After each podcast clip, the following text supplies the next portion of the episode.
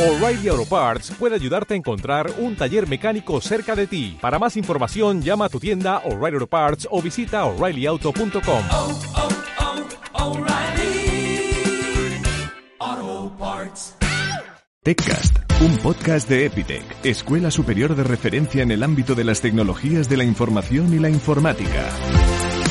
Bienvenidos a TEDcast, una iniciativa de Epitec, Escuela Superior de Referencia en el ámbito de las tecnologías de la información y la informática, que forma desde hace 20 años a los expertos que dibujarán el mundo del mañana. Este es un podcast divulgativo, este es un podcast que, como siempre, uh, pretendemos, eh, ya no solo los que nos escucháis, que aprendáis de nuevos conceptos del vasto universo tecnológico, sino también los que estamos aquí presentes, yo mismo y, como siempre, también un miembro de uh, Epitec que nos acompaña para charlar con nuestro invitado de hoy. De nuevo, hoy estamos acompañados con Xavier Núñez, director de Epitec España. ¿Cómo estás, Xavier? Bienvenido. Hola, Edu. Muy bien, muchas gracias. Un placer de nuevo que nos acompañes. Hoy, en este segundo capítulo de esta segunda temporada ya de TEDcast, uh, tendremos la ocasión de aprender de, entre otros muchos conceptos, pero sobre todo el que es el del Legal Tech. Es algo que pensábamos que lo teníamos escuchado todo, pues no. Es Legal Tech, es un concepto que tendremos la, la suerte de conocer y de aprender, evidentemente, con nuestro invitado, que es uh, Albert Ferré, vice vicepresidente y co-founder de Global Legal Tech Hub, el primero en Europa, presidente de Pimec Jovas y CEO del bufete de abogados Ferré. Bienvenido, Albert. Muy buenas tardes. Un placer que nos acompañes. Como decíamos, en nada entramos un poco en materia, en todos estos conceptos, ¿no? Sobre todo el del Legal Tech, pero antes, mm, seguramente los que nos estáis escuchando habéis puesto atención en el Global Legal Tech Hub. Y claro, evidentemente, cuéntanos primero qué es el Global Legal Tech Hub, cuéntanos un poco exactamente de que, cuándo nace y qué, y qué propósito tiene.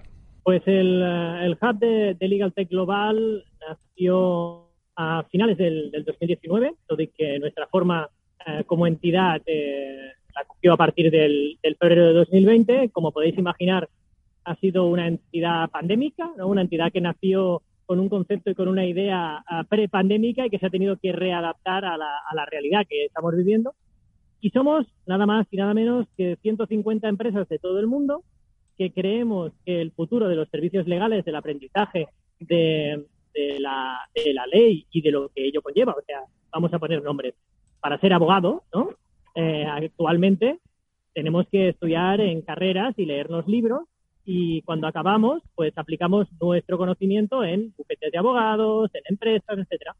El Global Legal Tech Hub lo que defiende es que todo esto está cambiando, que todo lo que tiene que ver poner tecnología alrededor de la ley va a generar en sí un nuevo mercado, ¿vale? Que es el mercado del legal tech, las soluciones tecnológicas alrededor del derecho. Así que estas 150 empresas, lo que, lo que tenemos en común, puede ser muy diferentes unas de otras, es que todas creemos que la tecnología va a cambiar, ha cambiado o cambiará nuestra manera de, de trabajar. Así que ya tenéis una pequeña introducción de lo que hacemos y de lo que somos. No, desde luego, y la verdad es que nos ha, nos ha apetecido ser miembros, ¿verdad, Xavier? Nos lo ha vendido muy bien nuestro invitado Albert Ferré, eh, que sin duda es, es una de esas, como decíamos, ¿no? Es el, el primer hub en Europa eh, en, en, esta especialidad, por, por decirlo de alguna forma. Uh, Xavier, en este aspecto también, cuando oíste hablar por primera vez, ¿qué es lo primero que te vino a la cabeza respecto a una iniciativa de este tipo? Bueno, pues que básicamente yo no sabía que el sector legal también está tomando ese tipo de iniciativas. Eh, lo veía o creía que era uno de los sectores más difíciles de alguna manera de transformarse ¿no? este, a este camino, este ámbito digital, eh, porque habíamos tenido menos noticias de ello y tal. Y el hecho de pues, conocer la iniciativa, conocer a Albert y todo lo que están haciendo, pues me sorprendió, ¿no? Porque me di cuenta que realmente esto, digamos, la, la, la, amplitud ¿no? de lo que estamos hablando, ¿no? los cambios de, de consumo, de consumir, de producir, de, de, informar, están cambiando de tal manera que, que está afectando globalmente todos los sectores y que es súper bueno y súper buena noticia pues que esto se esté ya llevando a cabo y se esté haciendo aquí pues cerca de donde estamos nosotros también, ¿no?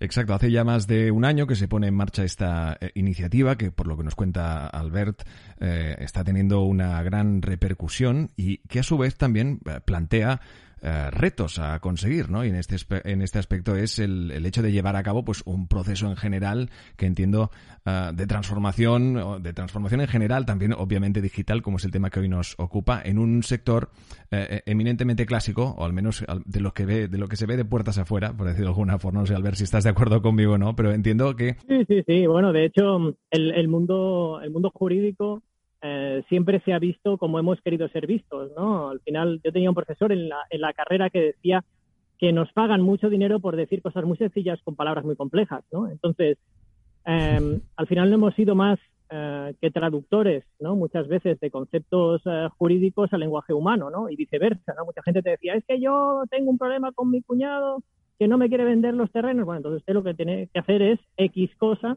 que es el, el nombre del documento, ¿no?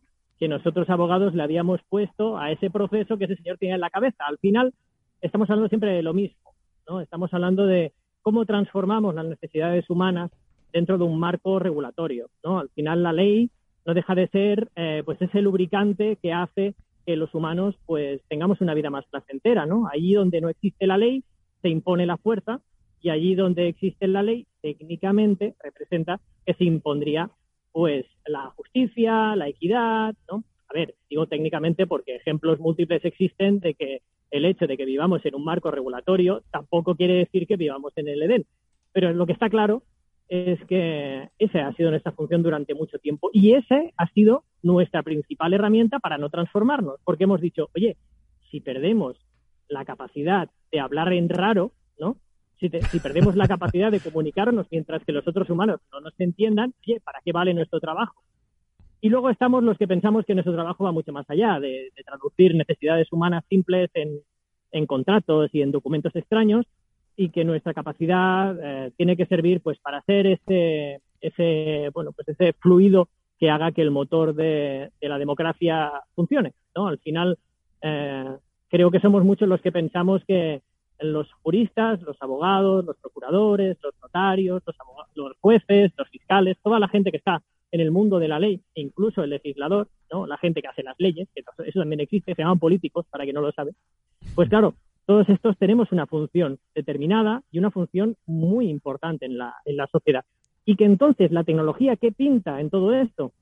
Pues claro, aquí es donde realmente eh, está, yo creo, el poder de, transformar las cosas. La justicia puede hacer que aquello que parecía inmóvil, ¿no? Y la tecnología puede hacer que todo aquello que parecía inmóvil de repente se transforme y sea una cosa dinámica, sea una cosa micro, eh, microsegmentada, porque no es lo mismo la justicia para ti, ¿no? Eh, Xavier, que la justicia para mí, por ejemplo, ¿no? O para Edu.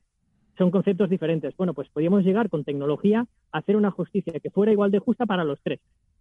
Y eso se llaman pues redes descentralizadas, eso se llama, por ejemplo, machine learning, se llama inteligencia artificial, que bien usada es la panacea y mal usada es una dictadura. ¿no? Y aquí estamos, como siempre, discutiendo sobre si la tecnología es buena o mala y, y, no parando en el detalle de que quien la aplica es el bueno o el malo, ¿no? que son las personas ¿no? al final. Sí, sí, yo creo que esa es la, la gran enseñanza ¿no? que tenemos que aplicar los que estamos trabajando para que el Legal Tech eh, sea conocido, reconocido, respetado y admirado, ¿no? Realmente. Bueno, creo que ha quedado claro el por qué Albert Ferrer está hoy con aquí con nosotros y es que da gusto oírle hablar y es que al final se trata de esto, ¿no? Que sea el sector que sea, eh, se trata primero de una evolución y primero, como tú decías, ¿no? Y destaco el tema de un cambio de mentalidad, ¿no? Es decir, siempre habrá los que siempre habrá los que van a querer eh, llevar a cabo su propósito laboral de la forma más clásica por, por conveniencia, ¿no? Pero en este aspecto sí que es verdad que puede o seguro que se van a quedar por el camino teniendo en cuenta cómo evoluciona todo a nivel digital, ¿no? Entiendo que el reto, y sobre todo en vuestro sector, tiene que ser enorme. El reto es enorme, pero no solo es enorme a nivel, a nivel uh, de hardware, ¿no? Y a nivel de software, es enorme a nivel de cultura. O sea, a diferencia de muchos otros sectores donde la cultura ya se ha dado por puesta, ¿no? por ejemplo, en el sector de la programación, la cultura de la innovación no es una cultura, es su cultura. O sea, tú a un desarrollador, el primer día que le enseñas a programar en alguna cosa, él sabe que eso es el pilar del conocimiento que va a utilizar dentro de 10 años, porque siempre va a estar aprendiendo. Esa es la gracia de un programador, que siempre están aprendiendo códigos nuevos, siempre están aprendiendo formas de codificar nuevas, les encanta. Y el que no le encanta, ese es un mal programador, porque se estanca, porque se estanca, porque acaba no generando valor a la organización en la que trabaja. En cambio, nosotros, como abogados, muchas veces nuestro valor ha sido el hecho de microespecializarnos en cosas que pensábamos que eran eternas, ¿no? Es como, bueno, lo estamos viendo. En España, por ejemplo, para reformar la Constitución tienes prácticamente que abrir una estación espacial en Marte, irte allí y empadronarte, ¿no? O sea, incluso haciendo eso, habría un punto de la Constitución que no se podría tocar, ¿no? En este país pasa mucho esto, que tenemos una reticencia histórica a, que el estamento jurídico, a, que toda la parte legal, ¿no? Sea como muy lenta. Y eso creo que nos viene un poquito de cultura. Entonces, ¿qué tenemos que hacer? Lo que decidimos en el Hub fue intentar sumar soluciones no solo nacionales, sino internacionales. Entonces, por eso nos planteamos que fuera el Global Legal Tech Hub, porque no tenía sentido hacer el hub de España o no tenía sentido hacer el hub de Europa. Queríamos hacer un hub global, juntar los puntos que ya existían, sumar allí donde no se había sumado, que era en conocimiento. Y por eso el hub siempre se centra en tres puntos. Uno, comunicar. Comunicamos cosas que pasan en todo el mundo. Ayer teníamos noticias de Singapur, hoy tenemos noticias de aquí de Europa. A veces tenemos noticias locales, de Barcelona o de Madrid, o de noticias que pueden venir de, pues, del otro lado del, Atlántico. Eh, luego, por otro, generar valor, generar valor entre los socios. ¿Por qué? Porque si no aportas valor, valor real, valor real quiere decir conexiones, conectar A con B. Oye, A, que dice B, que hace tal cosa, sería interesante que lo miraras, ¿no? Y por último, generar contenidos, no quedarte solo con decir, mira qué cosa más chula, o conéctate con aquel, sino generar contenidos. Y es por eso que hacemos el Global Legal Tech Hub Day el, el, 1 de, el 1 de diciembre, ¿no? Vamos a generar 12 horas de contenido en directo. Generar 12 horas de contenido en directo eh, a nivel global, estamos hablando de más de 50 ponentes, em, de, bueno, pues contar de 41 nacionalidades, eh, con el uno, o sea, con el único, con el único punto en común de que todos queremos comunicar, ¿no? O sea, lo más positivo de todo es decir, wow, cuánta gente hay en el mundo que quiere aportar valor, ¿no? Fantástico. Pues claro, estos son los pilares del hub y estos son los pilares que tienen que fomentar, para mí, la creación de lo que sería el, legal tech del, presente, porque el legal tech del futuro pues lo harán nuestros hijos, supongo. Exactamente, y ahí Xavier, que ahora mismo ya te, doy paso y es el hecho de eh, encontrar a todo ese talento o formar a todo ese talento para poder llevar a cabo un proceso de transformación de, de este tipo, sobre todo cuando estábamos hablando pues, de tecnología como de inteligencia artificial, de blockchains, etcétera, etcétera.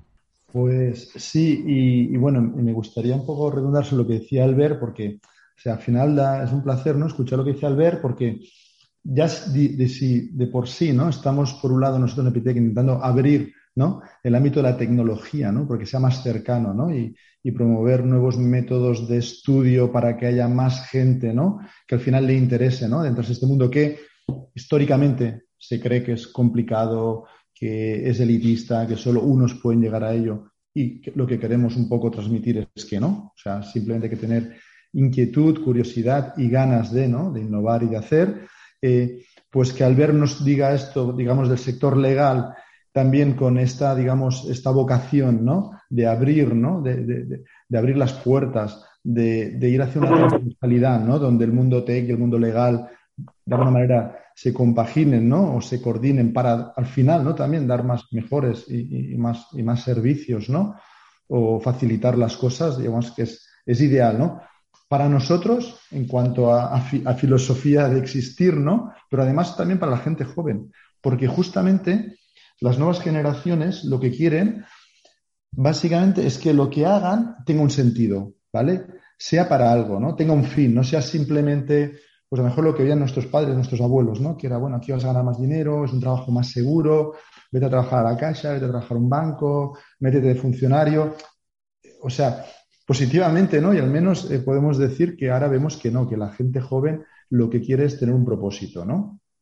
Al margen de, evidentemente, ganarse la vida. ¿no? Yo creo que aquí esto es ideal por, romper, digamos, estos hilos, darles coherencia y además dejar que sean las jóvenes generaciones quienes sean de alguna manera los pilares, ¿no? los actores que van a poder desarrollar los nuevos proyectos y las nuevas iniciativas de, hoy y de mañana. ¿no?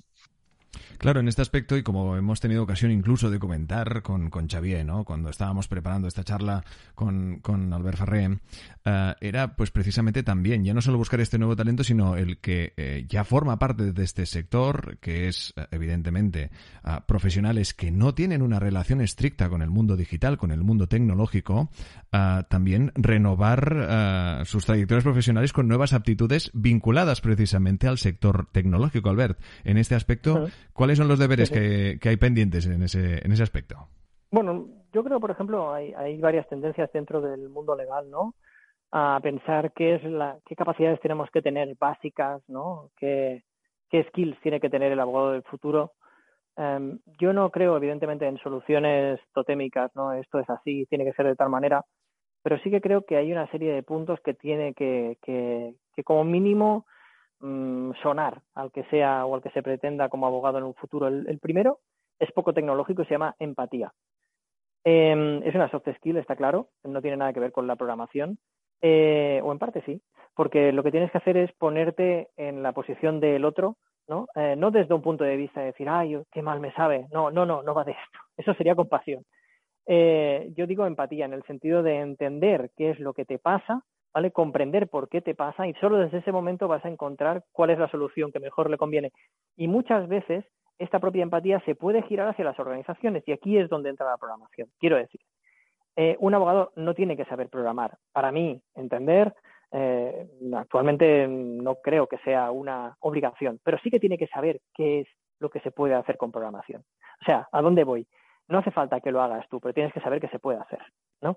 Entonces, creo que hace falta eso, hace falta que hagamos ese clic, ¿no? Y digamos, no, no, no, es que somos de, letras, somos de ciencias, somos de letras mixtas, somos de ciencias híbridas, somos de no sé qué, no, no, no, tú no eres de nada, tú eres una persona y sabes de todo, ¿no? Igual que te pueden gustar las flores y a la vez, eh, pues, eh, comerte un plato de arroz y a la vez eh, gustarte muchísimo la ópera y también gustarte mucho el punk. ¿No? Eh, no quiere decir que seas o un, o un señor que le gustan las flores o un señor que, ¿no? Que, que, se come una ensalada o un señor que le gusta el pan o un señor que le gusta la ópera. No, no, tú no eres una de esas cosas, eres todo, eres la suma de todo eso. El cliente también lo es y el problema también lo es. Entonces, no tienes que saber de todo, sería imposible. Ese es un error que hemos cometido muchas veces. A, a mí me hacían empollar, porque se llamaba empollar en aquella época, ahora no sé si a lo mejor es una palabra, una palabra anticuada, pero nos hacían memorizar mamotretos mm, realmente enormes sin ningún tipo de sentido.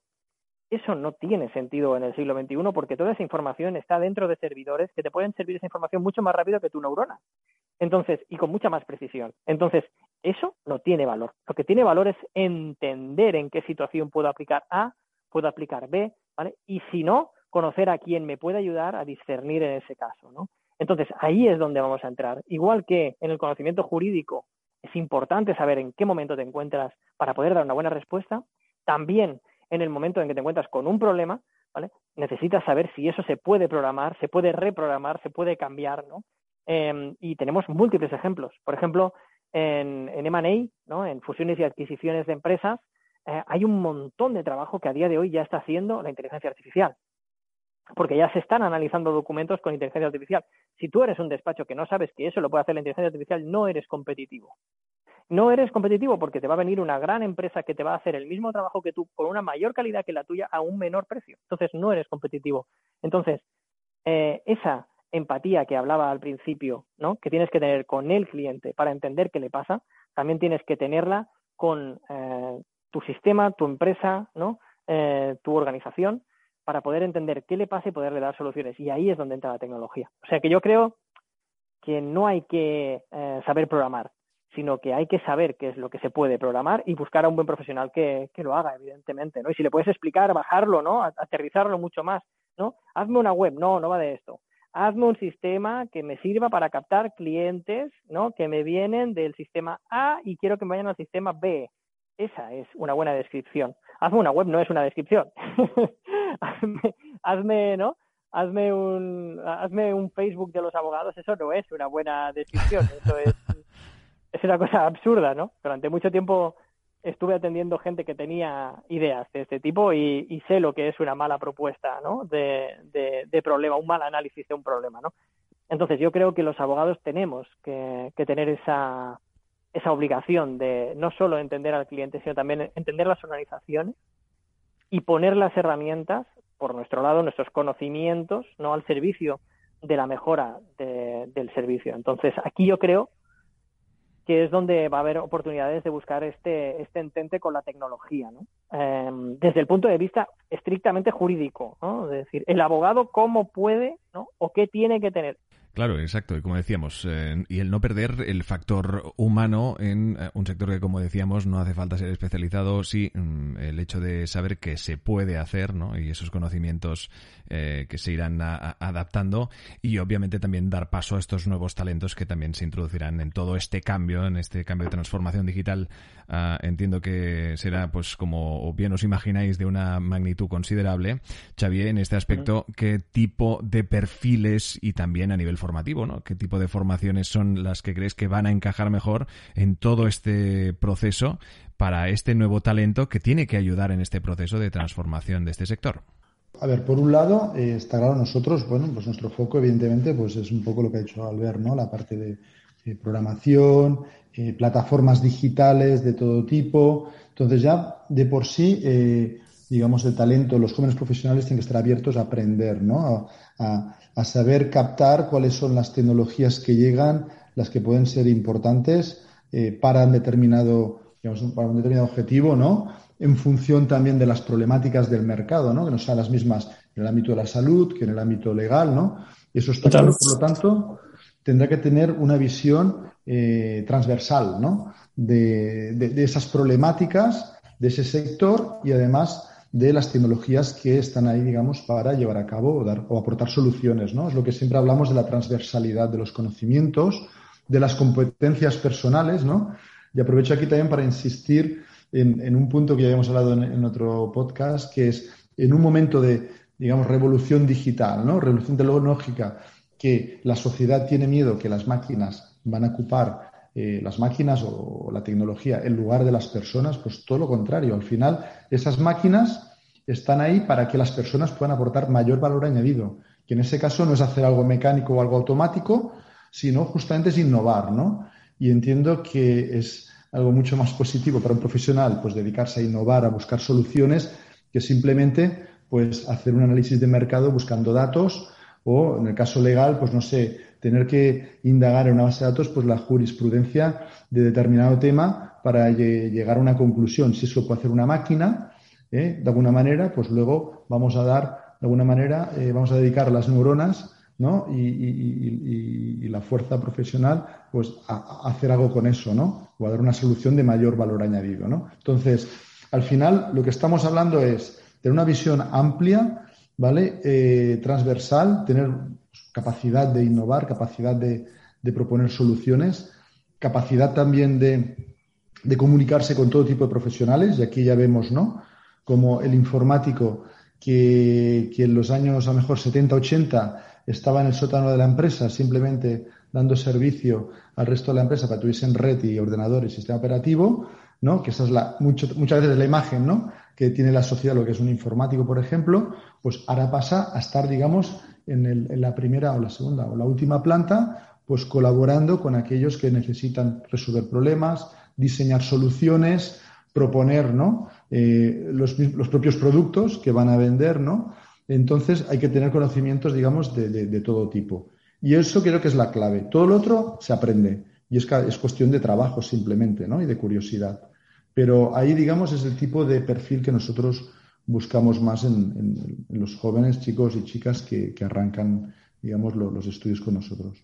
Desde luego, y aunque parezca mentira, las compañías que no supieron ver en su momento de la importancia de este tipo de talento, pues recibieron un baño de realidad cuando pasó pues toda esta situación que parece ya que estamos dejando atrás, eh, esta pandemia, que eh, en este aspecto, Albert, ¿cómo, ¿cómo os afectó en vuestro sector? ¿Qué impacto tuvo eh, en todo el, precisamente también el desarrollo de esta iniciativa que estamos contando hoy aquí? Bueno, a nosotros la verdad es que nos cogió en el mejor momento, puedes imaginar. Una, una entidad que nace con la, ¿no? con la voluntad de, de, ayudar a dar a conocer iniciativas de transformación digital eh, que nace en medio de una pandemia, bueno, en medio no, dos minutos antes, pues lo que nos llovieron fueron aplausos y bueno, pasamos de 19 a 150 socios en un abrir y cerrar de ojos. ¿no? De hecho, nuestra primera, si os miráis nuestras redes sociales, nuestras primeras publicaciones fueron eh, herramientas que tienes que tener para poder teletrabajar, herramientas que funcionan, mm, herramientas que no funcionan, prácticas que funcionan, prácticas que no funcionan. Habla con gente que ya ha hecho esto en, su despacho y le ha funcionado. Entonces, proponíamos herramientas y explicábamos cómo, cómo poderlas utilizar, porque al final estábamos hablando de que había gente que de la noche a la mañana se le acabó el negocio, tal cual. Y eso quiere decir miles y miles de personas que se quedaban sin una solución jurídica solo porque su abogado no tenía eh, una nube donde poder consultar la información de su expediente y no se podían mover de su casa o abogados que directamente eh, pues se pasaban el confinamiento ah, enseñando constantemente eh, pases, ¿no? Eh, conforme iban a trabajar eh, en un caso, porque tenían que ir al despacho a consultar información. O sea, eso es inoperatividad total y absoluta. Para nosotros, cuando empezó la pandemia, el principio fue, como todo para todo el mundo, pues insospechado, ¿no? No, no, no podías plantearte que te ibas a estar encerrado prácticamente un año. Em, pero teníamos las mejores eh, herramientas para poderlo hacer. Y de hecho, nuestro modelo de entidad em, se ha demostrado un éxito con pandemia. Entonces tenemos que ver si sin pandemia seguimos en este camino, que entiendo, entiendo que sí, ¿no? Pero bueno, eh, la verdad es que para nosotros fue, eh, fue una bendición ¿no? Porque lo que estabas diciendo que podía pasar, pasó. Entonces, cuando dices muchas veces que va a pasar algo y no pasa, eh, la gente, ¿no? Se acuerda de aquello de que viene el lobo, que viene el lobo, ¿no? Y te dicen, ah, y tantas veces que lo has dicho, ¿no? Y había también dentro del sector jurídico mucha, mucha leyenda negra, ¿no? Que decía, fulanito, aquella empresa se gastó muchos millones en digitalizarse ¿no? Y luego su competencia tres años más tarde lo hizo por la mitad. Espérate tres años y lo harás por la mitad de la mitad, ¿no? Claro, eh, cuando estás viendo eh, el cambio tecnológico como un gasto y no lo estás viendo como una inversión, entonces es normal que apliques estos, estos sistemas, ¿no? En cambio, quien lo había visto como una inversión, pues fue el que pudo dar respuestas eh, el primer día, la primera hora, incluso días y semanas antes, ¿no? siempre explico lo mismo. Durante el 2017, 2018, 2019 y 2020, ayudé, di apoyo a, bueno, a muchos despachos pequeños y medianos eh, aquí en Cataluña para que pudieran pasar de un sistema pues en servidores locales a un sistema en la nube. Cuando digo muchos, digo muchos, digo decenas de despachos. Y siempre digo lo mismo. Eh, ¿Cuántos me llamaron el día que hubo el confinamiento? ¿no? No me llamó nadie. ¿Por qué? Porque estaban trabajando. Claro, ¿quién me llamó? Me llamó aquel que me dijo, oye, el proyecto aquel que quería empezar en 2017, que me he planteado, que quiero abrirlo. No, no te lo has planteado. Sencillamente que no puedes trabajar. ¿no? Claro, te ha pillado el toro, básicamente. Te ha pillado, o sea, no, no, te ha pasado el toro por encima. O sea, en aquel, momento, En aquel momento ya no había, no había posibilidad de, de emigrar. Sencillamente lo que tenías que era que sobrevivir, ¿no? Entonces, para nosotros, ¿qué ha sido? Ha sido, ha sido positivo. Si alguna cosa hemos sacado eh, positivo de esta, de esta desgracia eh, humana, eh, ha sido principalmente eso, ¿no? El hecho de que la tecnología nos ha servido para sobrevivir. Desde luego. Hemos sobrevivido. aceleró, eh, exacto, una solución a una necesidad, ¿no? Es decir, eh, el dejar totalmente descubierta esta necesidad de actualización de que, como decíamos anteriormente, un sector que, que lo necesita, pero como lo necesitan todos. Es decir, ¿eh? aquí parece que nos sí, ensañando con el mundo legal, no se salva a nadie, exactamente. No, no, se salva a nadie. Aparte, también hay una cosa, es el mundo legal va lento también porque la, porque la materia primera, que es la ley, va lenta. Entonces, siempre decimos lo mismo, ¿no? Que desde que a una persona le pasa algo hasta que la ley lo regula, hay una ventana de oportunidad, ¿no? Eh, hay mucha, mucha gente ¿no? que dice lo que es legal no es negocio. Lo que es ilegal entraña un riesgo, pero también un gran beneficio. Eh, y todo eso, si lo vais aplicando a la vida real, veréis que es así, es cierto. Y que muchas veces lo que es ilegal acaba siendo legal precisamente porque es negocio. Así que el futuro, por ejemplo, mucha gente me, dice, ¿no? Albert, ¿cuál es el futuro por ejemplo, de, las, las drogas. Pregúntaselo a Nevada, pregúntaselo a Colorado, pregúntaselo a Estados Unidos, pregúntaselo a México, ¿no? Pregúntaselo a Holanda, a ver ellos qué opinan, ¿no? Claro, si vas a preguntarle a Afganistán, quizás no te van a saber dar una respuesta porque no lo han probado, ¿no? Pero lo que está claro es que la evolución nos lleva hacia nuevos retos, hacia nuevas preguntas. Y hay preguntas que ya no hace falta hacerse. Nube sí, nube no, no hace falta hacérsela. ¿No? Tecnología sí, tecnología no, no hace falta hacérsela. El tema es, y aquí sí que insisto mucho, es qué tecnología y sobre todo para qué. ¿no? ¿Para qué? ¿Tú qué quieres hacer? ¿no? Porque confundimos muchas veces la tecnología ¿no? con la solución. No, no, la, la, tecnología no es la solución. La solución viene mediante la tecnología, pero la tecnología no es la solución, ¿no? Y aquí es donde también queremos romper desde el hub un mito, ¿no? Es el decir, no, no, digitalizarse no es utilizar eh, la nube, no es utilizar plataforma, no es utilizar software, no. Digitalizarse es el primer paso para transformarse. Primero hay que eliminar el papel, luego hay que transformar toda esa información que teníamos en datos estructurados, luego estos datos estructurados se tienen que poder almacenar de una forma coherente. Y cuando tengas toda esta información coherentemente ordenada y digitalizada, será cuando podrás empezar realmente a pilotar tu negocio en base a datos, ¿no? Ser data driver. Entonces, todo eso es un proceso y no se puede llegar al último comprándote un software. ¿Por qué? Porque todo esto requiere de un proceso que empieza, sobre todo, con un proceso cultural. Empieza porque la gente entienda que estamos en un momento de cambio y que no es ni bueno ni malo, es lo que es. ¿no? Y que lo que tenemos que hacer básicamente es, um, a nuestra manera, intentar remar para hacerlo lo, lo, lo, mejor posible, ¿no? que haya menos fricción, que sea menos doloroso para mucha gente, ¿no? Eh, pero en realidad uh, será doloroso para quien quiera que sea doloroso. O sea, que está claro tenemos, es que es, inevitable. Claro. Sí, aquí lo que tenemos tema, ¿no? es, claro, lo que tenemos es un problema. Entonces, lo que hay que analizar es cuál es la mejor solución. Y aquí cada uno tiene que aplicar su solución. Pero no sirve ya aquello de decir, no, no, no hay problema porque yo no hablo de él. No, por mucho que no hables de él, mira, ha venido una pandemia para que tú hables de él. ¿no? Es así. Es así como ha venido y es así como, como se ha quedado y es así como va a ser el futuro. O sea, el futuro que tenemos inmediato, el futuro mañana, pasa por los datos. Pasado mañana pasa por los datos y dentro de un mes pasará por los datos. Así que o empezamos a hacer los deberes o sabemos que dentro de un tiempo no muy lejano, si no tenemos uh, plena, podemos decir, disposición de nuestros datos, no seremos competitivos. Exactamente, y precisamente de este tipo de, de tendencias en eh, todos estos conceptos, como tú bien dices, de este futuro que ya es muy presente para, para, muchos proyectos, para muchas compañías, para muchas iniciativas, es algo de lo que sabe bien Xavier Núñez, que entiendo también que con lo que comenta, estás de acuerdo con lo que comenta Albert. Bueno, totalmente. La verdad es que no hemos organizado este pitch de ninguna manera y al final, pues, pues bueno, es, es, está bien ver cómo, bueno, eh, vamos un poco por la, por la misma línea, la misma visión, ¿no? Yo siempre digo también a, los estudiantes, a los jóvenes, a veces las familias, cuando vienen a orientarse o hacemos alguna charla en algún instituto, que al final eh, el futuro son los datos, los datos al final son unos y ceros, y al final la única manera de tratar los datos pues, es a través de, de, del software, ¿no? De programar, ¿no?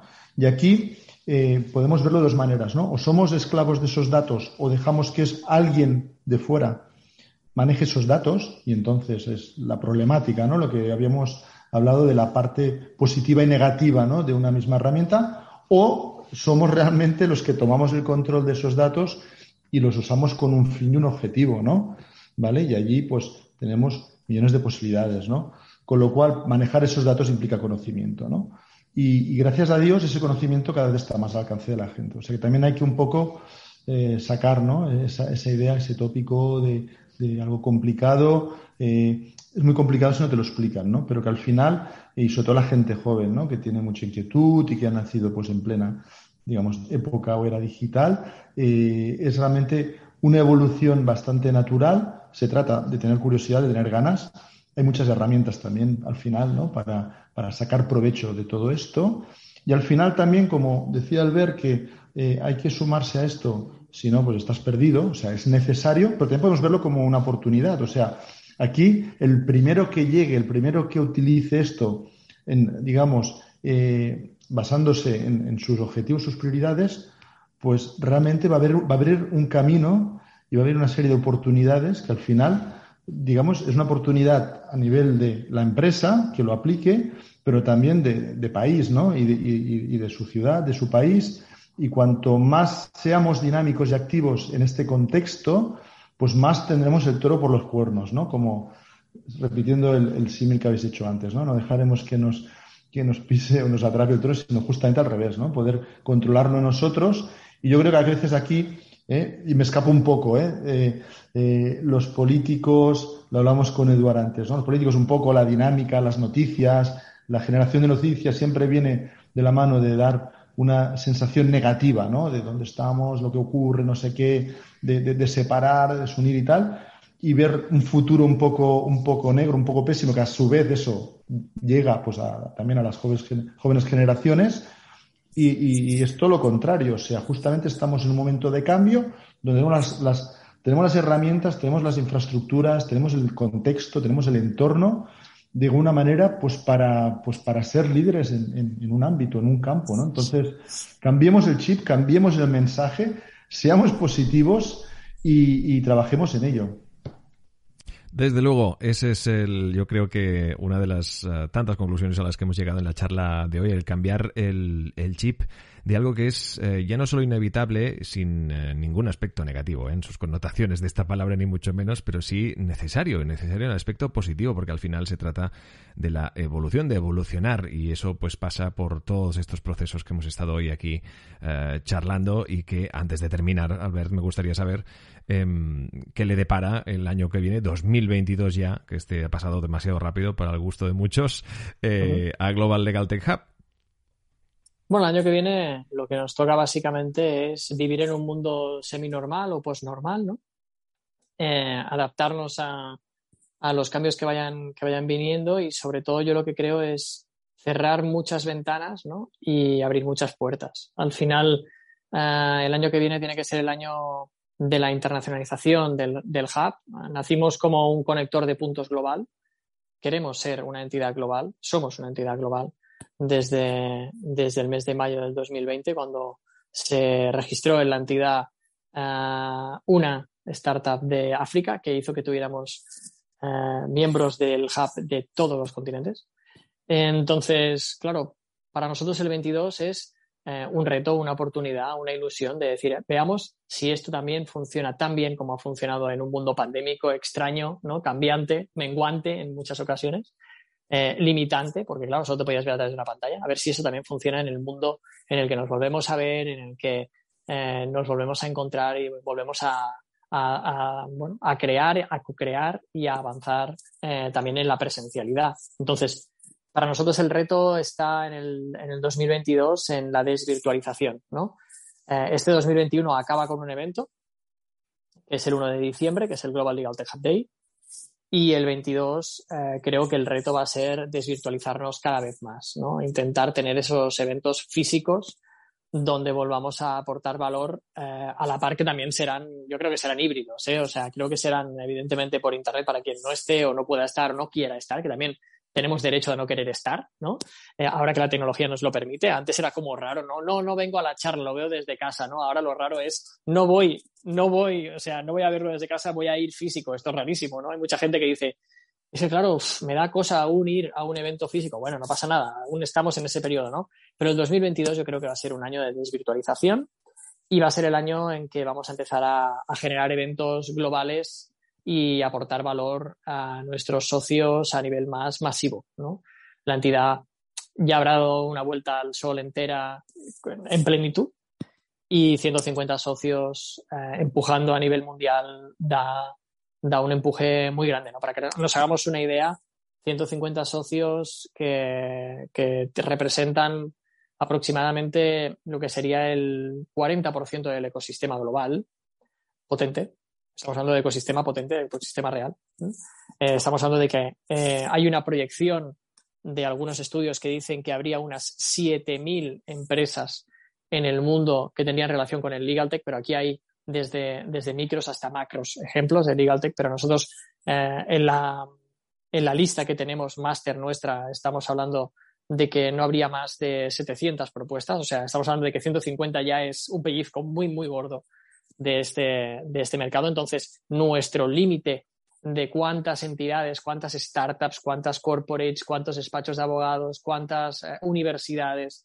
de Legal Tech, cuántos, eh, ¿por qué no?, bootcamps eh, se pueden añadir a nuestro ecosistema, en realidad es cerrado. Somos un ecosistema muy pequeñito, ¿no? Porque realmente es el que se ciñe a la tecnología y al derecho.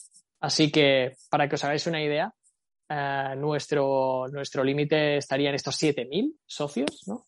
Em, conseguir eso sería increíble y evidentemente no es planteable para 2022. O sea, el reto del 22 es la desvirtualización. Yo estoy seguro que a la que tengamos ocasión de volver a hablar, porque seguro que volveremos a hablar por todos estos eventos que estaremos más que pendientes también, ah, los socios se habrán duplicado segurísimo. Seguro. Seguro que sí. Estos 7.000, hombre, sí que la verdad es que ya que somos, somos realistas en toda esta charla, ¿no? Pero bueno, oye, quién sabe, quién sabe. La verdad es que ha sido un auténtico placer descubrir de esta maravillosa iniciativa con un impacto brutal, con muy, eh, poco, muy poca vida, para entendernos. Es poco más de un año que el eh, Global Legal Tech Hub, el primero en Europa, ha, tenido ocasión de generar ya en muchísimos profesionales eh, de este sector que está en plena renovación y, como decíamos, gracias a este tipo de iniciativas. Hoy con nosotros su vicepresidente y co-founder, Albert Ferrey. Muchísimas gracias por acompañarnos. A vosotros, un auténtico placer. Xavier, hoy hemos tenido ocasión de aprender algo nuevo, un concepto nuevo, pero también en, en un ámbito que jamás hubiéramos dicho que se pondrían las pilas ahora en este aspecto. Y tanto, y tanto. Pero bueno, una muy buena noticia y, y, nada, esperamos estar ahí para también apoyarles lo que podamos y seguir sabiendo pues un poco de cómo, cómo van avanzando las cosas. Muchísimas gracias, Xavier, por acompañarnos. Ya sabéis que esto es eh, TEDcast. Nos escucháis en todas las plataformas de podcast, Evox, Spreaker, Apple Podcast y también en Spotify. Ya sabéis, esto es TEDcast, una iniciativa de Epitech. Gracias a todos. Síguenos en epitech-it.es y en nuestras redes sociales.